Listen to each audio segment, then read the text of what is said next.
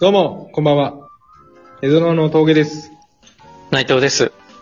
この番組では、北海道で視野を広げる、人とつながるをテーマに活動する有志のコミュニティ、江戸川の活動の一つとして、ゲストと一緒に毎回特定のトークテーマについて、真面目に楽しくおしゃべりする番組です。はい、ありがとうございます。えっ、と、前回からリニューアルバージョンでお送りしたわけですが、あの、今回もイベントの振り返りの回です。で、えっ、とですね、今3月、3月の6日土曜日に行った、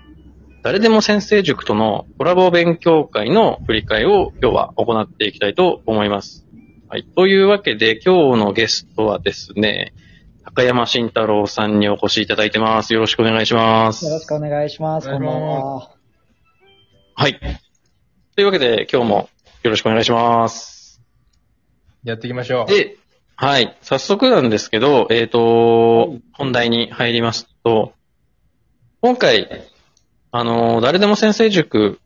で、えー地域盛り上げの方の勉強会をさせていただいたんですが、企画は基本的にもともと、えっ、と、小大生と一緒に誰でも先生塾を、あの、運営している高山さんに丸投げしてお任せしていたと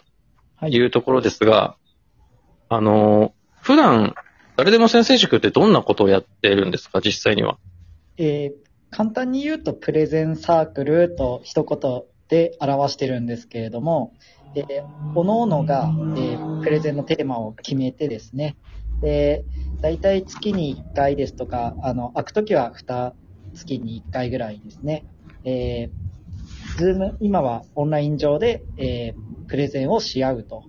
いうサークルです。えこれまでですね、例えばですけれども、と僕が、えー海賊の経済学という本を読んだ、えーその要約みたいなものをプレゼンしたりですとか、あるいは、えーある小説のこう面白さを、えー紹介してくれた、えー学生さんもいますし、えー本当に様々なテーマで、えープレゼンをし合っているという団体です。発祥は、な、どう、どうやって最初、スタートしたんですか？えーもともとですね、えっと、まだ全然日が浅くて、えっと去年の10月か9月頃だったと思うんですけれども、えー学生の方からですね、えーこういう、と誰もがこう、プレゼンをするサークルというんでしょうか、まあ団体を、集まりを作りたいということで、えー僕のところに相談がありまして、じゃあ、えーちょっと興味ありそうな人を、えー声かけてみようかということで、えーそれで集まったのが、まあ僕含めて4人というまだ全然小さな団体なんですけど、えーその4人でやってるという状態です。なるほど。学生からだったんですね。そうなんですよね。すごく、あの、そこが面白いなと思っていまして、学生自体、自身が、えーこういうことをしたいという思いを僕に相談してくれたというところですね。いや、さすがに、すごいですね。あの、あの、なんだっけ、えっと、授業、何でしたっけ？あの、小樽の地域。あ、そうです。それって関係あるんですか？あ、いえ、えー特段関係していないですね。うーん、なるほど。じゃあもう本当に、あのやりたいねっていう人が集まってやってるっていう。そうです。形なんですねもともとのと、その子がそういうことを思ったきっかけとしては、えー僕が、えーよくですね、と小樽商科大学の学生さんのと地域交流サークルという、えーサークルを一緒に、えー作っていまして、で、その中で、とえー10分間先生という名前をつけて、えー10分間で、こう、プレゼンをするみたいなのを、その、そのサークルの一つの企画としてやったことがあるんですけれども、それがその子にとってとすごくハマったようで、こういうのをもっとやりたいというのでサークル化したという流れですね。すごいですね、それでサークルができるって。うん 意外に語りたがりが。自分が学生だったらちょっと、そんなのやろうと思わないから。いや、小樽商大の学生さん、あれですか、高山さんの周りじゃなくても、割とそういうエネルギーを持ってる子って最近多いんですか？そうですね。やっぱり多いですね。すごく地域のことを考えている学生でしたり、あるいは、えー海外のことを、まあ、考えている学生ですとか、すごく多くなってきてますね。えー、すごいっすよね。北大でもいるのかもしれないですけど、全然出会ったことないんで、よくわからないですよ、その空気感が。あと、やりたいと思ってね、高山さんに相談が来るっていうのも、学生にとっては、なんていうんですか、高山さんがいい、いい、きっと、現実に起こしてくれるんだろうなっていう期待感をも、も、持っている人がそばにいるって、認知されてるのがすごいですよね。うん、それが一番すごいと思います。うん。そうですね。もう僕も、えー社会人11年目で、こう、先生方も、なんとなくこう、高山に相談してみればみたいな 流れができてきてまして、すごい。よく相談受けますねそ。れが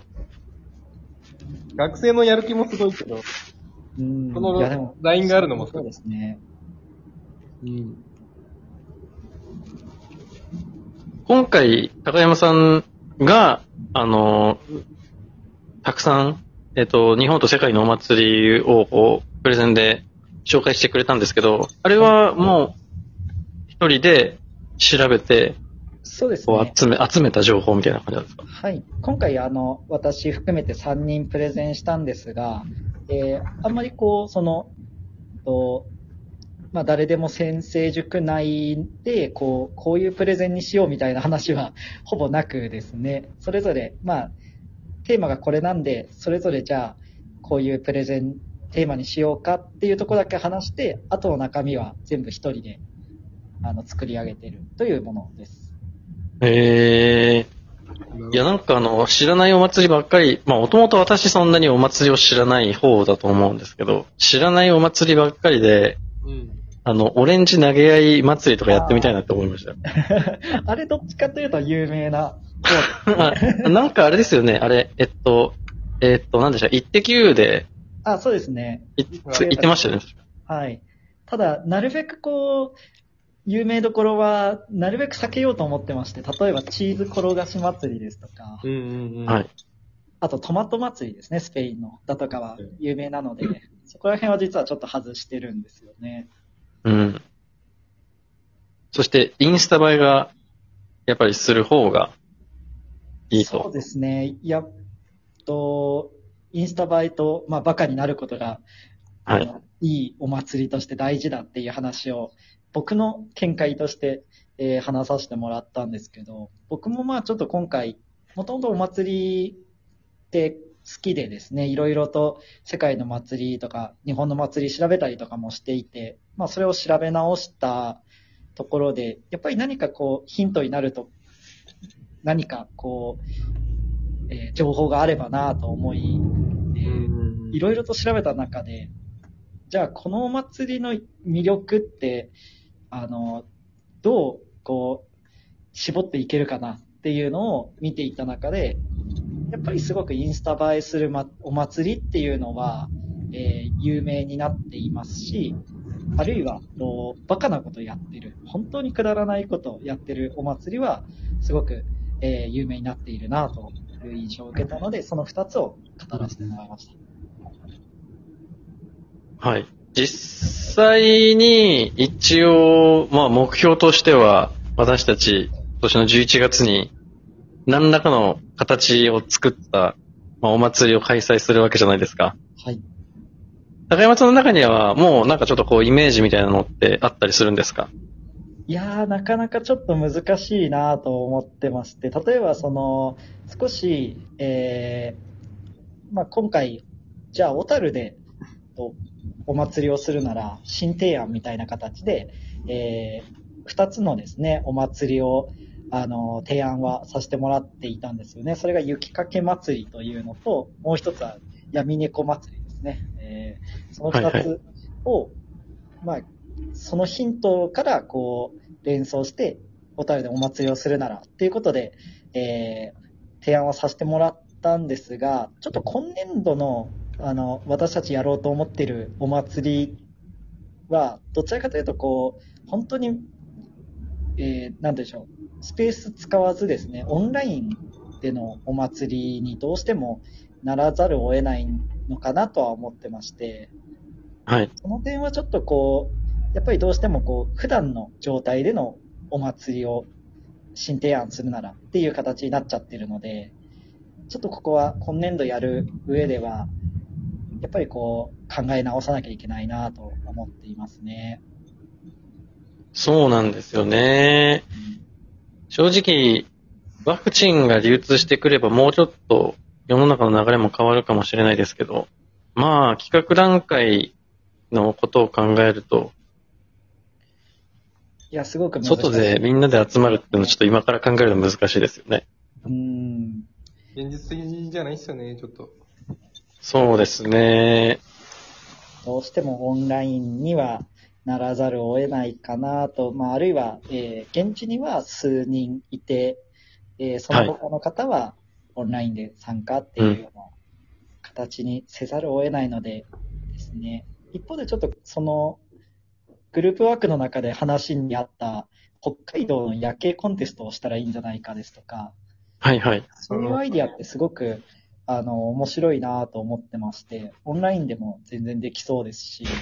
そうですね。市町村から、こう、夜景を紹介して、うん。えー1位を決めるなんてのは、全然こう、オンラインでも成立しそうだなと思いながら聞いていて、僕自身もすごくあの、ヒントになるものだなと思いながら聞いていましたね。